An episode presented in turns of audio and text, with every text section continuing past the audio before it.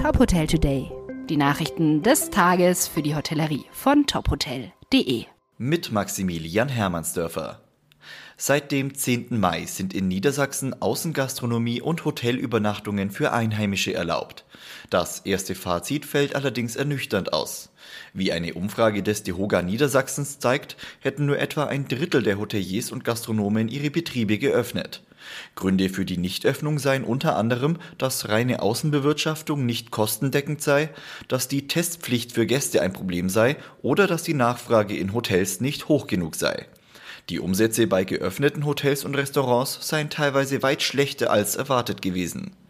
Der DEHOGA fordert, dass spätestens mit der nächsten Corona-Verordnung die Testpflicht für die Außengastronomie wegfallen müsse. Außerdem sollten auch Menschen aus anderen Bundesländern Urlaub machen dürfen. Urlaub für alle ist seit gestern in Schleswig-Holstein möglich.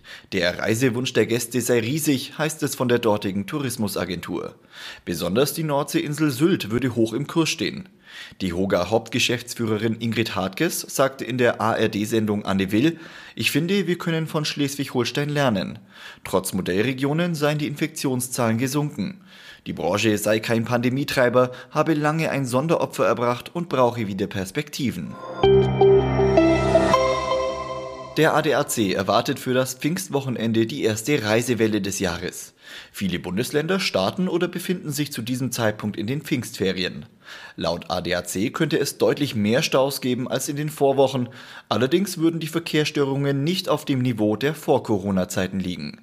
Besonders im Norden und im Süden rechnet der Autoclub mit mehr Verkehr. Nach mehr als einem halben Jahr beendet Österreich den Lockdown und öffnet ab morgen wieder Hotellerie und Gastronomie. Im Interview spricht Thomas Hackel, Inhaber des Best Western Plus Hotel Goldener Adler in Innsbruck, über seine Erwartungen. Warum er den Fokus erst auf die Gastronomie legt und sein Hotel frühestens Mitte Juni öffnen will, lesen Sie auf unserer Homepage. Weitere Nachrichten aus der Hotelbranche finden Sie immer auf tophotel.de.